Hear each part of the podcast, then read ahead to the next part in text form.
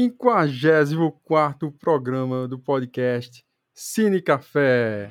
E hoje voltamos com essa dupla dinâmica ANCAP, Ademir e Brisley. O... Aqui é o Ademir, cara, dona Brent BR. Às vezes, as pessoas precisam apenas de algum tipo de estímulo para acordarem. Entretanto, o que as fizeram dormir é extremamente forte e inerente ao que as fará acordar.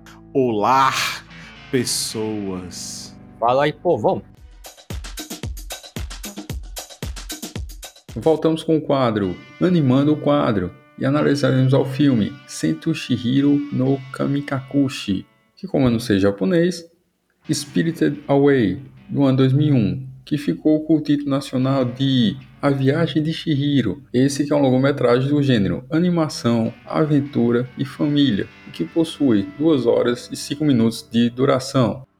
Uma garota de 10 anos de idade, chamada Shihiro, está se mudando com os pais para uma pequena cidade japonesa no interior, para desgosto dela. No caminho, à nova casa, o pai dela faz uma curva errada e resolve pegar um atalho por uma estrada solitária, de uma pista que termina em frente a um túnel.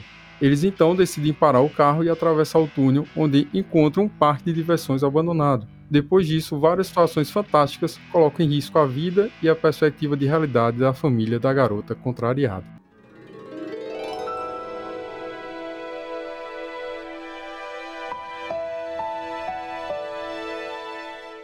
Queria pedir essa visão inicial, essa primeira coisa que chamou a atenção nossos caros participantes, iniciando obviamente pelo caro Ademir, começa você, Ademir, chamou a atenção assim no primeiro momento, você olhou e disse, cara, isso aqui é interessante esse filme. O filme, cara, a princípio, cara, parece ser uma analogia à transição de, de, da infância para adolescência. Porque o filme começa com a Shihiro indo para a família lá, o pai pega uma rota alternativa, aí do nada encontra um parque abandonado, os pais, por alguma razão, sente, sente, sente cheio de comida, vão na fome, fome de, come de forma desvairada, aí começa a virar porcos como no filme já nascendo do carro, parece que a Shin já demonstra certo, um pequeno desprezo o, pela vida que tá deixando pra trás pelos próprios pais, cara. Pode ser que a adolescência, a adolescência rebelde. Aí depois que os pais viram porcos, já fica meio perdida, recebe orientação lá do personagem que aparece, o Haku lá, aí manda procurar um trabalho. Ou seja, é uma analogia. Já tá crescendo, você precisa arrumar emprego. O cara deixa bem claro, sem emprego você não sobrevive aqui. Sem trabalho você não aguenta, você não tanca o lugar, você não aguenta ficar por aqui. Aí é uma analogia mesmo, de crescimento. A pessoa tem que crescer, tem que ser. tem que arrumar emprego. Assim que arrumar um emprego, a bruxa que eu emprega dá outro nome para ela. Deixa de ser Shihiro, para se chamar Sen. Também é outra analogia. Você cresce, arruma um emprego, vira outra pessoa. Deixa de, deixa de ser a pessoa que você era antes. Mas o filme tá deixando várias, várias analogias, cara, de transição da vida da infância para a vida adulta. E você, Brise, qual foi a sua primeira visão, essa visão mais geral sobre o filme? O que é que te chamou a atenção no primeiro momento? Eu até peço desculpa antecipadamente para as pessoas que vão escutar esse podcast, que minha introdução vai ser um pouquinho, um pouquinho grande. Por quê? Existem alguns pontos aqui que me chamam muita atenção do, do desenho que me prende logo de cara. A primeira coisa que me chama a atenção é a estilização de animação gouache em cima de movimentação linear. Isso é um tipo de desenho, para quem saca, é muito bonito. Então fica basicamente é o seguinte, ele tá pegando várias várias vários frames e tá jogando em cima de uma aquarela. Fica um tipo de estilização muito bonito, que inclusive por conta disso, dei uma pesquisada rápida aqui, esse filme, né? É, a Viagem de Shihiro, ganhou mais de 40 é, premiações por conta desse tipo de qualidade que foi feito na, na, no, na animação. Eu iria comentar sobre essa característica de a pessoa tá passando por aquele momento de deixar de ser infantil e começar a acordar para a vida. Mas como o, o, o cidadão já introduz isso na apatia da Shihiro na viagem, então é, assim, é uma coisa muito clara, muito evidente. E não precisa nem você é, debulhar muito o, o, o filme para você sacar que é, ela está indo a contragosto nessa, nessa viagem, então por isso que é a viagem de Shihiro, que depois eu eu identifiquei que a viagem de Shihiro também entra por um outro aspecto. Entra para o aspecto de como o Ademir falou.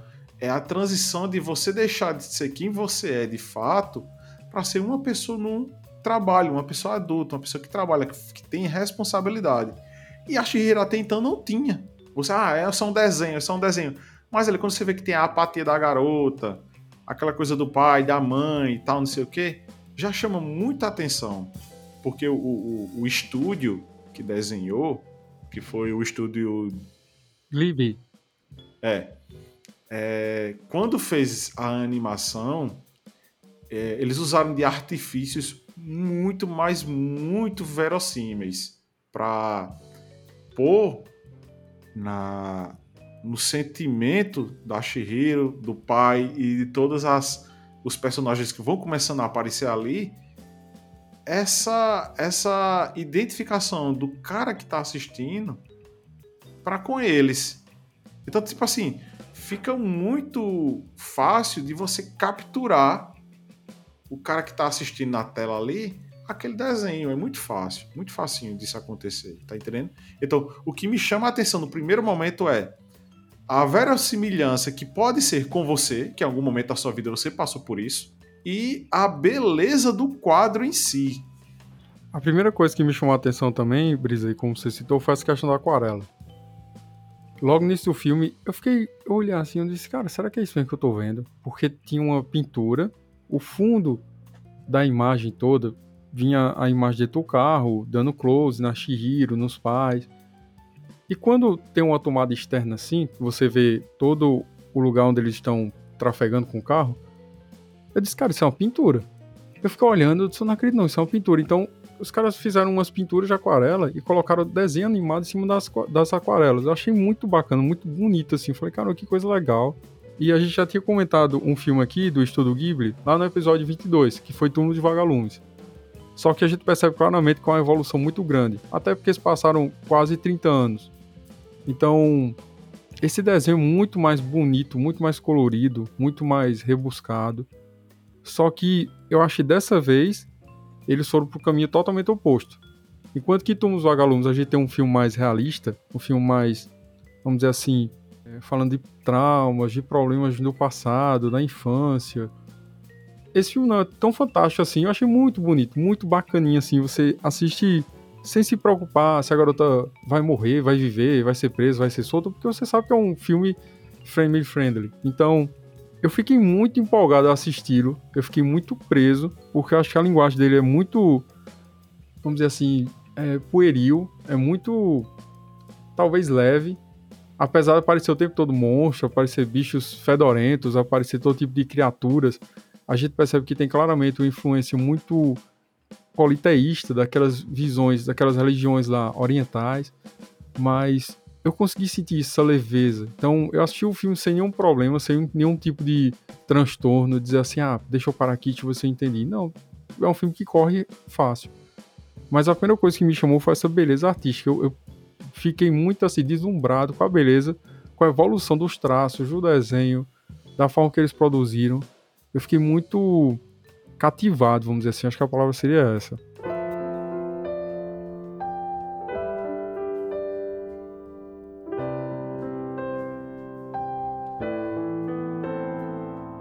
Eu queria comentar também sobre essa questão mais filosófica, existencialista, que o Ademir citou, que todo filme é como se fosse uma analogia à, passagem da, da criança para a adolescência, para a fase adulta, das responsabilidades, porque logo no início do filme, a gente percebe que a Shihiro ela é caracterizada como uma garota medrosa, histérica e desconfiada. Os pais dizem: Vamos entrar aqui nesse túnel? Ela fala assim: Ah, não vou não. É teu pai que tá chamando. Se teu pai tá chamando, ele tem responsabilidade. Ele vai te levar pro lugar e vai te proteger. Mas agora tu fala: Ah, não vou não, vou ficar no carro. Aí os pais vão entrando, ela: Ah, agora eu vou, agora eu vou. Então você vê assim que ela é totalmente medrosa, arredia e constantemente a gente vai vendo situações em que ela se opõe, vamos dizer assim, ao, entre aspas, sistema ela vai contra as normas vigentes e por um lado é muito bom, porque ela é como se ela transgredisse e mantesse a identidade dela, mas por outro é muito ruim, que ela deixa de executar um, um tipo de comando e simplesmente se dá bem. Então, eu fiquei assistindo assim e eu disse, cara, o que, é que tá acontecendo com essa garota? Porque ela sai para viajar com os pais para fazer uma mudança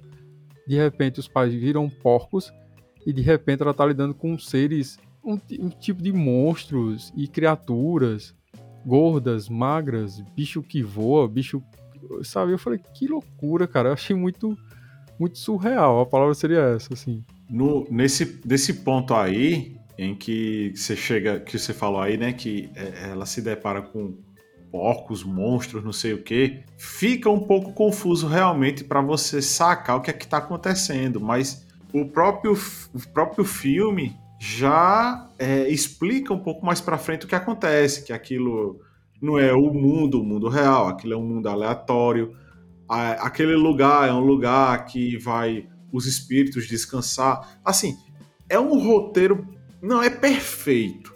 Ele é bem construído e faz com que você não perca a linha de raciocínio. Isso aí pode até eu posso até colocar aí em outra coisa que me chamou a atenção, que é a linha de raciocínio da história, mas que no final das contas não precisa explicar. Como, por exemplo, o, o, o, o que uma pessoa tem que trabalhar fazendo assim, assim, assado, e ou então a pessoa é penalizada. Até mesmo, posso até arriscar que tem algo a ver com o próprio nome original do filme. Que se você pegar os caracteres é, do filme, não tem nem como você fazer a tradução direta. Que o, o, o título em inglês ficou Spirited Away, e, mas o título em japonês mesmo, assim, não tem nem como você traduzir, mas é, os caracteres que estão ali, que são deuses e esconder, funciona mais como um, uma frase do tipo desaparecimento misterioso do eu. Tem a ver justamente com essa justa posição de quem é Shihiro ou Sen, né? Que vai tem essa, essa mudança no meio do, do filme. Eu achei isso muito bacana da parte dos, do, do criador de tratar a mudança da Shihiro de forma como a gente usaria no mundo real. Que a gente cresce achando que a gente vai ser sempre assim, mas depois a gente tem que se adequar com, adequar com outras, outras pessoas e outros meios. Depois a gente entende o valor da hierarquia. Acontece várias coisas que são muito legais no, no, no desenho. É justamente esse o ponto que fez com que o autor da animação prendesse a gente esse, esse desenho que inicialmente para mim era infantil, mas que acabou se transformando numa numa cartaz adulta, né, para que você pode sentar ali e assistir de boa. Admir, eu tenho duas perguntas para você. Fala. Você levantou uma primeira leitura sobre o filme que o filme é um tipo de analogia, de metáfora, a passagem da infância da garota, da Shihiro, para a fase adolescente ou adulta, não é isso? Exato. Agora eu vou levantar duas hipóteses aqui e eu quero que você conteste. A primeira é que o produtor e também diretor Hayao Miyazaki, ele criou uma obra muito surreal, porque a gente percebe desde o início da obra que tem muitos animais, tem muitos monstros, que não tem uma forma clara, né? Cada um tem uma forma totalmente desconexa, muitas cores. Tem até interessante que tem uns monstros lá da bruxa, que são literalmente três cabeças de homem que ficam pulando no chão. E a gente pensa, cara, que loucura. Como é que o cara criou coisa dessa? Essa está sobre como no Japão, cara. Eu vou levantar duas hipóteses, eu quero que você tente questioná-las comigo. Primeiro, o diretor produtor, ele disse que produziu o filme todo baseado no storytelling. Então ele começou a desenhar os quadros e depois criou a narrativa. Isso que não tinha um roteiro, não tinha um script. Então, literalmente foi desenhando, riscando e fazendo aquelas formas e depois jogou na tela. Obviamente colocou a equipe de produção dele para desenhar e tal, etc. Mas não foi o filme pensado para ser um filme. Foi como se fosse um tipo de rabisco aleatório, vamos dizer assim. Se eu estiver falando algo errado, depois me corrijam então, a gente pode ver também essa obra como uma obra totalmente experimental. Olha, se for feito dessa forma, que eu não cheguei a ver como o cara roteirizou. Se o cara começou, se o cara escreveu o roteiro é, durante a produção, pode ser dizer que é o mesmo método que foi usado tipo, no Family Guy.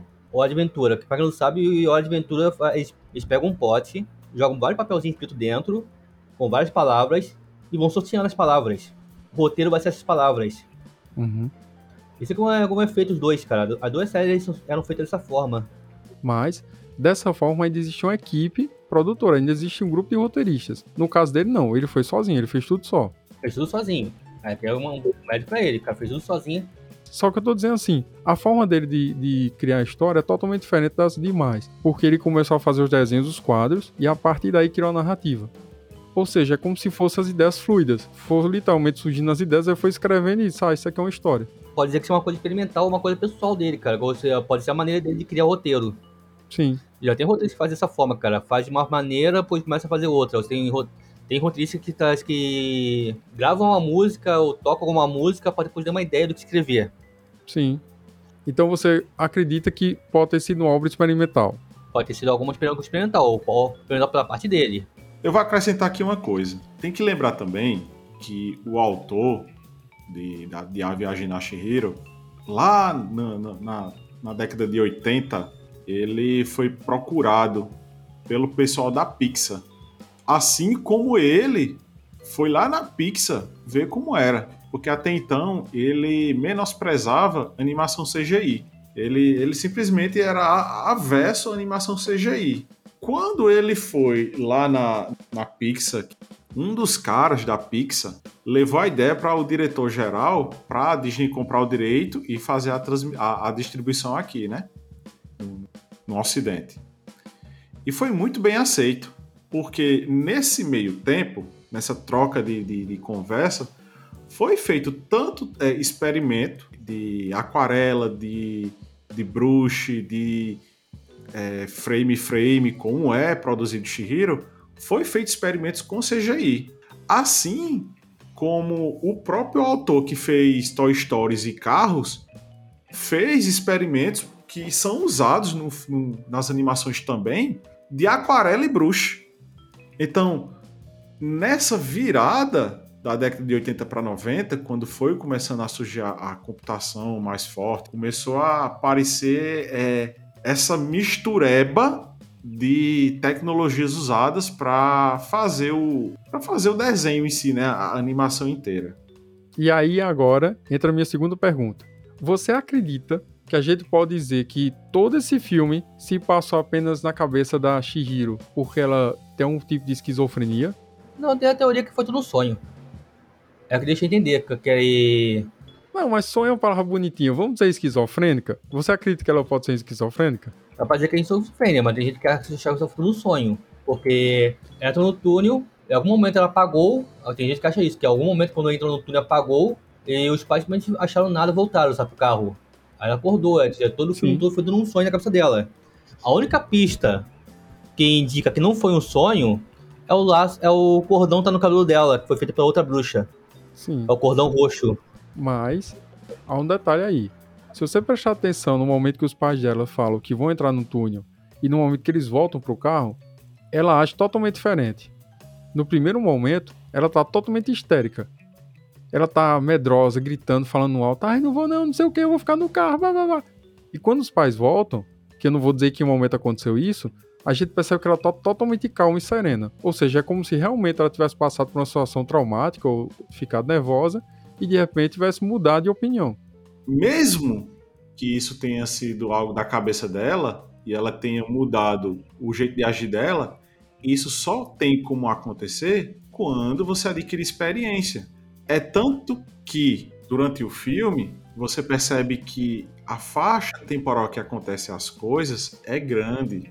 Quando ela começa a trabalhar, que ela vai começando a ter experiência os momentos ali você vê que tem vários momentos que ela tá olhando a paisagem, aquela coisa toda, ou seja, se passam vários dias. Em um momento lá específico, você percebe que um dos espíritos diz que uma vez do ano ele volta, e aí tem todos esses pontos aí que vai indicando que um grande tempo passou, e tem um adicional. Quando eles voltam pelo túnel, tem uma frase do pai do pai da Shihiro que ele fala: "Que estranho, o carro tá todo empoeirado. Não passou tanto tempo assim.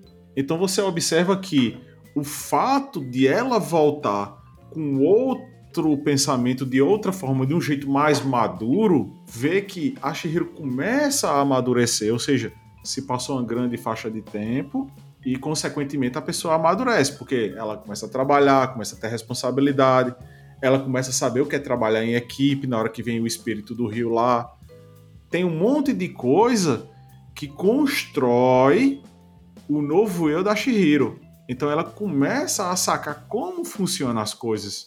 É aí que fica uma grande abertura para você não achar que ela simplesmente estava imaginando. Ela realmente passou pela experiência.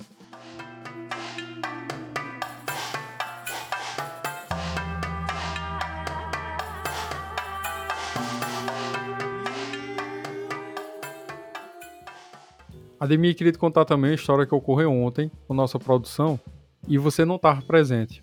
Mas ontem foi o aniversário de Brisley. Ô, Lucas, joga um parabéns pra ele, cara. Joga um parabéns pra ele aí, pessoal. Parabéns, Parabéns pra você. Quem vai pagar? Quem vai pagar a pensão? Vai pagar a pensão. Parabéns Felicidades. Como diria o Exterminador T-800, velho, mas nunca obsoleto. Não, é pique, é pique. Estou com meningite. É hora, é hora. Estou Não, com porra, é virose agora. Agora é virose, porra. Sim. Bolsa, eu tenho um pum. Covid, Covid. Agora, agora é virose. Agora não é mais aquela doença lá, não. Agora é virose. Brisley cada vez mais se afastando da juventude e se aproximando da morte. Dizem que um ser humano só se torna completo quando morre, né? Que você não pode mais alterar nada. Ele finalmente chegou à perfeição. Que perfeição é completude. Ademir, voltando. Deixa eu contar a história aqui que aconteceu ontem que você não estava presente. O que aconteceu?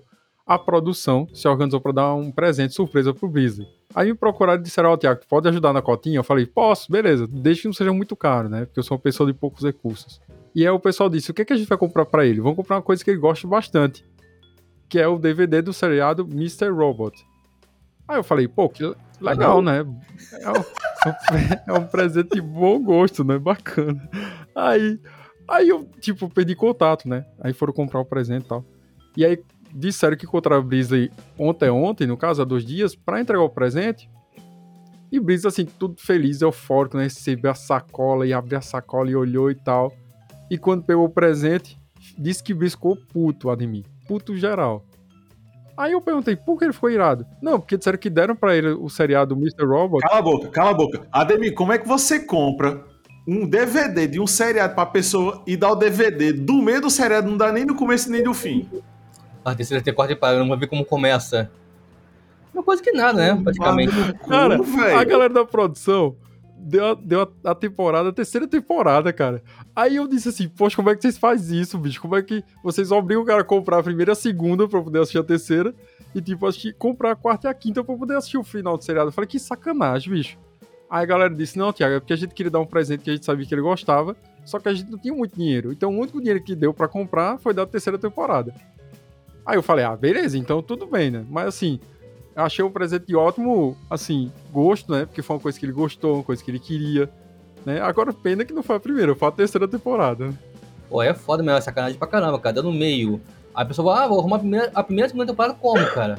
Só porque via Bahia Pirata, se for, né? E a galera... Via Piratex, Cara, e a né? galera é safada, porque, tipo, não sabe nem se ele tem tocador de DVD, entendeu? Tipo, o cara toda vez vai ter que colocar lá no, no computador, colocar no Blu-ray, porque, tipo, ninguém mais tem DVD, Hoje velho. nem, nem usa uma DVD agora, pendrive agora, tudo, cara. DVD agora você que enfeitar, sabe, o estante.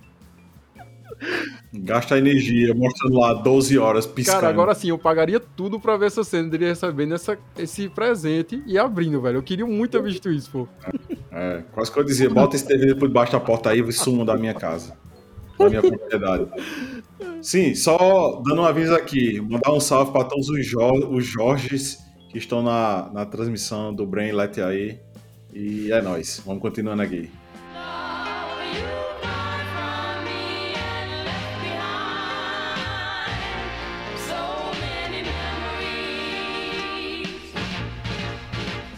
Eu queria também perguntar a vocês, se vocês prestaram atenção que em vários episódios anteriores nossos, a gente sempre parte da premissa na narrativa em que os pais tentam salvar os filhos. Só que nesse filme, na Viagem de Chihiro, é interessante porque é justamente o contrário. É a garota lutando pra tentar salvar os pais que se transformaram em porcos. E a gente pensa, cara, que legal, porque talvez, como vocês falaram, como, vocês, como a gente pode supor em algum momento, talvez a garota tenha um tipo de devaneio e aquilo, nada daquilo tenha acontecido. Só que por outro lado, é muito legal você ver uma criança indefesa, imatura, tentando ajudar pessoas mais velhas, pessoas mais idosas, pessoas já formadas. E uma coisa que me deixou assim muito. Encucado, não. É, mais ou menos exatamente isso, encucado. Eu fiquei assim, encucado. Eu assisti, eu falei, cara, por que isso tá acontecendo? Por que aconteceu que duas pessoas adultas viraram porcos? Quer dizer, era mais fácil uma criança fazer isso. Mas por que dois adultos? E eu lembrei, eu falei, caramba, a gula. Então, eles, eles viram porcos porque eles vão comer, só que eles não comem normal. Não é só um pouquinho, só pra provar. Principalmente. Não, mas comer pode desesperado. É, e, e, assim, o pior, a gente aprender de criança que a gente não pode comer coisas estranhas. A gente não pode comer coisas que a gente não sabe procedência. Os caras chegam no meio de um parque, tá um monte de comida, os caras começam a comer feito um louco. Eu falei, caramba, que loucura, velho. E meio que eu, pelo menos, pensei isso, sabe? Eu não sei você, mas eu pensei assim, eu disse, caramba, tem que se ferrar mesmo esses caras para virar porco e depois churrasco. Não, por isso que tem gente que acha que foi tudo um, um sonho, um sonho, uma ilusão, sabe? Um sonho da pessoa, do personagem, porque você tá num parque abandonado, beleza. Tem ninguém. Uhum. Tem comida na mesa. Não vai achar meio suspeito? É. Sabe? Se eu fosse eu no lugar dos caras, ia achar que eu tenho um maníaco aqui, cara, solta. Pô, tem um maníaco aqui, cara, me atraindo comida, cara. Vou fugir, cara. Vou sair correndo, tô nem aí, maluco. E, e com o adicional, Ademir, que é o seguinte: filme A Viagem de Chihiro, abre aspas, sem rosto, fecha aspas. Oh, sem rosto. É ganância. É, ele é tratado, é, o autor publicou um tempo depois que ele representa a mediocridade humana. E durante o filme, você vê que todos os, os, os empregados da casa de banho, onde Shihiro trabalha, né, que ela começa, onde ela pede o emprego, aquela coisa toda, eles são fissurados em ganhar, a ganância ganância. E o, e o, e o sem rosto é, conquista a atenção do, dos empregados por causa do ouro. Por conta do ouro. Coisa que Shihiro não se deixa levar. É. Porque o foco dela é salvar o amigo dela e, por tabela, os pais, né? E o Senhor fica até confuso, cara, porque ele tenta seduzir ela com o ouro falso é. e ela não tá interessada. Aí fica sem entender. Ué, como assim? A única pessoa que não tá interessada no ouro? Aí fica implicando com ela. Cadê a 100? Que é o outro nome da Shihiro recebe. Cadê a 100? Eu quero a 100, eu quero a 100. Porque ele quer testar a 100, sabe? Ele quer ficar testando ela toda hora pra ver se consegue tentar ela, sabe? E porque parece que no filme também é, é indicar que só consegue devorar pessoas que são gananciosas. Mas se aparece uma pessoa que não tem ganância, ele fica sem entender, fica pasmo. Na verdade, o monstro fica até putaço lá, começa a perseguir todo mundo, quebrar tudo, porque ela não cede a. Ele fica, ele fica pasmo, não entende porra nenhuma. Ah, como assim? Tá, como assim ela não quer? A única pessoa que não tá interessada em nada. Coisa que eu achei legal, a primeira aparição aqui no Ocidente foi pela Pixar. Quando eles estavam fazendo a dublagem para o inglês, aconteceu até um fato interessante que a dubladora do inglês ela não conseguia fazer o mesmo tipo de entonação da mãe da Shihiro na língua original, na, na, na língua mãe. Então, para fazer esse tipo de dublagem, o estúdio da Pixar fez Mastiga uma maçã. Aquela voz que você escuta no filme, ela com um pedaço de maçã na boca. Caraca. Porque você presta atenção, ela tem, ela, ela tem um trejeito na fala, na língua original. E aquele trejeito é eles falando com um pedaço de maçã na boca. Não, eu acho em japonês. Em japonês ela tinha um negócio na boca para fazer o trejeito da voz. Que foi justamente um daqueles prêmios lá, que eu falei, citei no começo, um dos 40 prêmios que ganhou, que foi justamente audioplastia. Ah, é como eles montam um som, né? E para você ter ideia, é um filme tão bem recebido no Ocidente que, de acordo com o Rotten Tomatoes e MDB, ele tem uma nota excelentíssima. 96% de aceitação no Rotten, não é qualquer filme assim que chega lá e sai batendo assim, não. E ainda para manifestar 8.6 de nota no IMDB, que qualquer pessoa chega ali e vota, é. pra ter uma nota dessa. Então não é um filme qualquer. É não. Não é um filme que você vai chegar ali e assistir de forma despretensiosa. É como eu falo também, críticos podem ser comprados, mas o público você conquista. Pois é. Tem crítica, dou nota 9, mas o público odiou, botou nota 5, 6. Shihiro é diferente, cara. O público adora. O público e a crítica também adorou, adoraram, cara. É dificilmente uma duas coisas combinam, sabe? E é interessante que a viagem de Shihiro ele obteve mais de 778 mil votantes. Ou seja, você manipular essa quantidade de pessoas para votar é. em determinado filme é. é quase impossível. E dentro da plataforma, ele é o 31 filme mais bem avaliado de todos os tempos. Então você olha e fala assim: caramba, sei lá, tem zilhões de filmes. E o cara ficar em 31 esse filme realmente é muito bom. Vale, vale, vale ser assistido. Vale, vale muito assistido. Uma curiosidade para quem para quem tá afim de assistir o filme, lá no meio do filme, quando o Shihiro começa a, a trabalhar, existem umas bolinhas pretinhas que ficam carregando o carvão para a fornalha. Aquelas bolinhas são a caracterização dos espíritos da, da fuligem. Existe esse espírito lá no Japão, o espírito da fuligem, que inclusive aparece em uma outra animação muito bonita também, chamado Meu Amigo Totoro. É o mesmo espíritozinho lá, o espírito da fuligem, que acho que ela inclusive conquista a, a, a atenção deles, é, eles guardam o sapato delas. Na verdade, eles servem até de guardiões do sapato, que é o que faz ela transitar entre aquele mundo real e o mundo, aquele mundo ali dos espíritos, aquelas coisas ali. É porque isso aí tem a ver com a cultura shintoísta lá, da religião deles e tal. É cultural, é religioso, é tudo misturado. Não, ele acredita que objetos têm espíritos, tanto que na cultura até japonesa, diversos yokais já foram objetos abandonados. Ou tem yokai que é até um chinelo usado. É. Tem yokai lá, espírito que, é um, que era um chinelo. Tem uma coisa que você falou, Ademir, que eu fiquei pensando aqui sobre essa questão. Foi a primeira coisa que você falou, sobre essa questão do filme, essa analogia a passagem da infância para a fase adulta da garota, puberdade, vamos dizer assim. E eu fiquei pensando na questão do trabalho, né? Por que ela tem que trabalhar? Porque quando ela chega naquele reino, o rapaz que ajuda ela, que é um dragão, fala assim: olha, você tem que arrumar um trabalho. Procura um trabalho e fica implorando até você ser contratado. E eu fiquei pensando, mas por que é tão importante que a criança trabalhe? E a gente percebe que é uma questão até lógica. Ou você trabalha, ou você não vai sobreviver. Exato. Então ela tem que aprender sobre isso desde cedo. Mesmo que, obviamente, ela não receba nenhum tipo de recompensa pecuniária. Mas ela tem que entender, como ser humano, que ela precisa se esforçar, trabalhar para poder sobreviver. Até porque a criança tendo aprender o valor do trabalho também. É como o próprio falou no começo. Para você continuar vivendo por aqui, tem que trabalhar. Até pela questão, cara. Você, sem trabalho, você não consegue, você não consegue ir longe. Não consegue avançar na vida. Aquilo que você falou sobre o nome dela também se torna Sen, porque a bruxa disse que ela vai deixar de se chamar Shihiro e vai chamar Sen. Exato. Eu achei interessante também porque é mais ou menos o que acontece com a gente nesse mundo corporativista. A gente deixa de ter uma identidade pessoal própria, a gente deixa de ter uma característica única e passa a pensar como um, um grupo, um coletivo. Então a gente mais uma vez vê a discussão entre o indivíduo ou o coletivo. E aí ela se transforma de uma forma que primeiro ela muda as roupas, muda o nome e depois muda até o jeito, porque ela não pode aparentar que era o ser humano, ela não pode cheirar como um ser humano. E aí você pensa, Ser humano? Caramba, velho, eu não posso ser um ser humano. Eu tenho que ser como um tipo de máquina, um tipo de objeto, um tipo de coisa inanimada. Então, tem algumas leituras no filme que são muito claras, como você falou, Ademir, são muito óbvias, mas eu achei o filme ainda, ainda assim, para mim, ele ficou um filme muito mais surreal do que um filme alegórico. Também, também a questão também, como, como ganhou no novo nome, com o passar do filme, ela luta para se lembrar de, como, de quem ela era antigamente. Sim. É como a esquecer do Shihiro e é pra se aprofundar na Sen.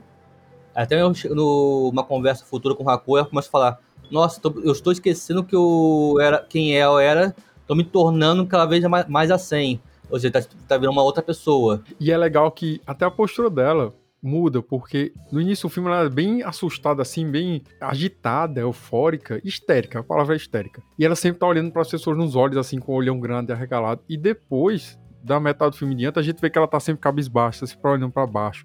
Ela não olha diretamente no olho dos personagens. É como se ela tivesse um tipo de medo. Tá se tornando funcionária.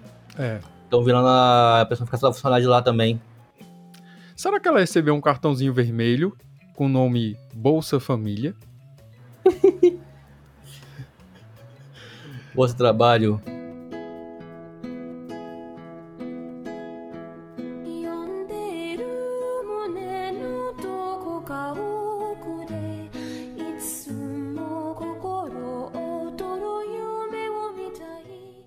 Então, vejo se vocês concordam comigo. Eu acredito, pelo que a gente discutiu aqui, pelo que eu pude compreender, que o filme todo ele critica de forma clara a ganância humana, sendo ela no campo pecuniário, sendo ela no campo alimentar, sendo no campo físico.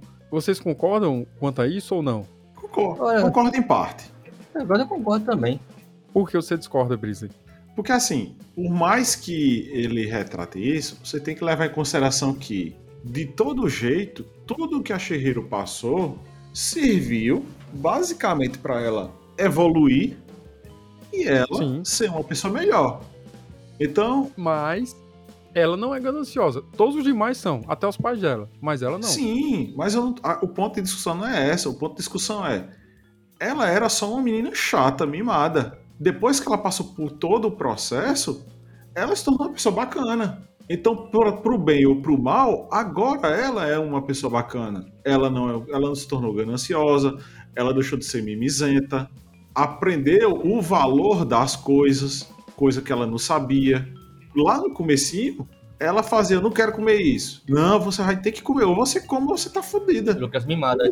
No passar do tempo, ela começa a dar valor a como as coisas têm que ser. E isso é, isso é inerente ao ser humano, isso é intrínseco. Só que ela não tinha isso desenvolvido porque ela era mimada. Quando a responsabilidade caiu na mão dela, por mais criança que fosse, ela aprendeu que aquilo a torna melhor. Isso aconteceu comigo. Eu trabalho desde Sim, 12 anos. Naquela época eu tirava Mas nota a- baixa pra cacete. Depois que eu comecei a trabalhar, minha nota ficou boa, eu ganhava meio salário mínimo e comprava uma coxinha com guaraná na escola. Não, mas peraí, a gente tem que separar o que é o filme do que é a experiência pessoal, Brisa. Vamos devagar. Mas todo Calma. filme não é uma alegoria, Eu- uma alegoria da vida. Certo, eu entendi. Mas eu tô falando assim: você não pode embutir num filme experiência pessoal sua. O que eu tô falando é o seguinte: Mas eu não tô embutindo, eu tô pegando a experiência. sim, mas vamos voltar pro filme. Presta atenção, o que eu tô falando, você tá falando sobre aprendizado, sobre aprender a questão da meritocracia, do esforço pessoal, concordo você, perfeito. Só que o que, que eu tô falando em relação ao filme? Que a garota, ela, como você disse, é mimada, é parasita, é medrosa, é histérica, e ela vai amadurecendo e tal.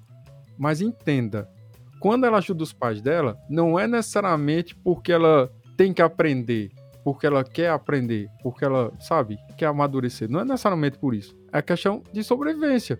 Você tá vendo a pessoa que você ama se ferrando, tá transformado num bicho, vai ser abatido, vai ser morto. E você fala, opa, peraí, tem que fazer alguma coisa. Eu não posso ficar inerte. Essa pessoa que eu amo vai correndo perigo e eu tenho que fazer algo para resgatar ela. Tipo, você tira força onde não existe. Então, não é necessariamente, nesse caso dela, desse problema todo, não é necessariamente a questão de aprendizado, mas é a questão inerente à própria existência humana, essa questão de sobrevivência, da, da questão do, do ser selvático, irracional. É uma coisa, Sim, entendeu o que eu tô falando? Tipo, Não, eu eu concordo. não tô, eu concordo. eu não tô Não, desfazendo o que você falou, eu tô dizendo assim que nesse momento ela não teve como escolher. Era questão assim, pô, meu pai virou um porco, eu tenho que salvar ele. Ponto. ela podia até escolher, não, eu não quero fazer. Mas ela viu que, pronto, que é justamente o, o, o que eu coloquei. É uma coisa que é intrínseca. Ou eu faço, eu salvo meu pai, ou ele vai virar um espetinho. Então, tipo, por mais criança que ela fosse, ela sabe que ela tinha que ter uma atitude. Esse é o ponto que eu pus. Do mesmo jeito, eu não tô também desfazendo o- a sua ideia. Mas o que eu tô querendo dizer é que, tipo, independente de qualquer coisa, ela sabia que ela tinha que amadurecer. E aquele ponto foi talvez a chave dessa mudança. Assim que você entra no mundo corporativo começa a trabalhar, você praticamente perde a identidade, vira, vira uma outra pessoa. Inúmeros casos você consegue ouvir falar que fulano depois começou a trabalhar virou outro, sabe? Ou tá pensando só no trabalho, ou só não parece ser mais o mesmo, só pensa em trabalhar agora. Ou chama um cara pra sair, não, eu tô culpado. É igual a nossa situação, você começa a perder a identidade. Você, a pessoa, as pessoas Sim. deixam de, de se reconhecer mais. Isso acontece bastante na vida. Eu, o filme passa disso. A personagem tá se, tá se perdendo na, na, na identidade da Sen, que foi dada pra ela. Tá percebendo que aos poucos tá se tornando uma funcionária da, do local. Uma funcionária padrão, sabe? Mais uma. Mas aí eu te pergunto sobre o que você tá falando. Então a gente chegou ao dilema. Como amadurecer sem ter experiências? Como amadurecer sem trabalhar? Como sobreviver sem trabalhar? Como você continuar sendo o que você é se você, de certa forma, não trabalhar para outra pessoa para arrecadar seu sustento? Ah, mas é também isso que a própria animação passa. Ela constantemente está lutando para se lembrar de quem ela, quem ela era.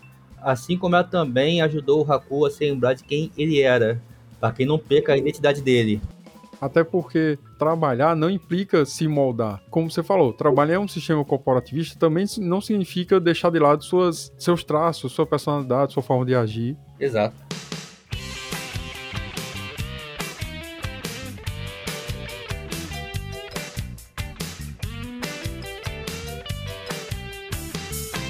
Ademir Brisley, Sim. Vocês assistiram o filme, não foi isso? Aham. Sim, Prestaram atenção, não foi isso? certo. Partindo desse ponto, a pergunta é bastante simples. Se vocês assistiram o filme e prestaram atenção, quem é a Liu? A quem? Liu. L-I-U. Sim, a chefe Ah, a dela. garota superior dela, né? A garota que tá junto com ela. E deve ser a outra garota que fica dando dicas pra ela, cara, a veterana. Não. Liu é uma pessoa que aparece apenas num frame do filme. É uma pessoa que está relacionada ao passado da Shihiro. Peraí, peraí, deram um nome pra um, uma personagem que só aparece por um frame só? Ah, Ele aparece no filme inteiro. Não, só aparece um frame inteiro, sabe? Que é frame em um instante de segundos. Quer dizer que um personagem que aparece por um instante de segundos, um mero figurante, e deram um nome pra ele. E é importantíssimo no filme, porque segundo vocês, mostra essa transição da infância para a fase Caralho, adulta. vou ver quem é esse personagem aí, cara. Só aparece por um frame só? Eu vou dizer a vocês. Quem foi Liu? Liu foi literalmente a amiga de infância da Ah. Shihiro que manda cartinha pra ela na hora que ela tá se mudando. A garota que escreve a cartinha. Ó, gosto muito de você e tal. Ah, Faça uma cara- boa viagem. cara, Liu. Cartãozinho que era para, para ali pro momento. Aquilo dali é como se fosse o passado dela morrendo. Agora, como você falou, Ademir, ela tá se tornando uma garota, uma garota adolescente, adulta, enfim.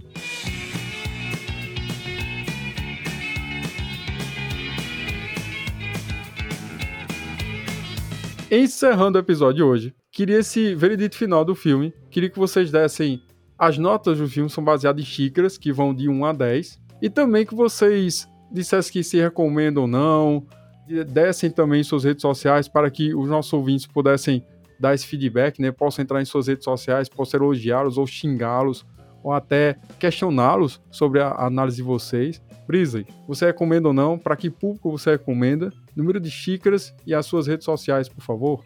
Nota do filme. Eu dou nove xícaras. Recomendo para todas as idades a partir da adolescência. Não recomendo para infante, pelo fato de ser uma característica do filme, é, apesar de ser um desenho, mas não é para infanto. Então não põe o molequinho lá para assistir que ele vai ficar com os pensamentos meio coisados uns tempos. É isso, o filme é um excelente filme. Não dou 10 porque 10 só tem um filme que merece 10. Mas dou 9 xícaras para esse filme aí. Hackers com Angelina Jolie, né? Que merece não, 10. Hackers com Angelina Jolie não. Ademir, seu veredito final, número de xícaras. E lembrando, dê suas redes sociais para que nós possamos te seguir também, por favor. Opa, recomendo pra caramba esse filme aqui, cara. Para quase todas as idades, menos para crianças, como foi dito pelo Blister. Porque já tem pessoas que falam que é family friend, mas não, não é tão family friend assim, cara. Tem cena que o dragão chega ensanguentado e porcar todo lugar todo de sangue. Ah, porra, vai uma criancinha. Pô, tá cheio de sangue na tela. Vai ver uma criancinha vendo aquela coisa. Não é tão family friend assim, não, mas.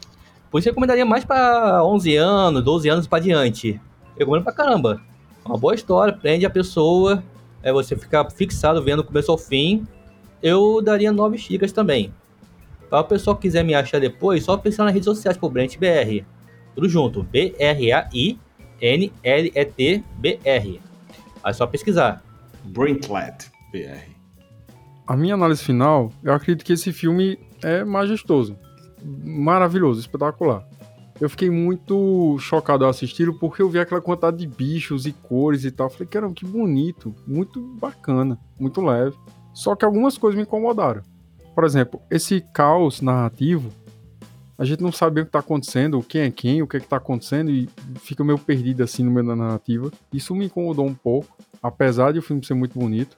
E eu acredito que, na minha opinião, sobre animações, eu acho que pouquíssimas merecem nota 10, em quantidade de xícaras.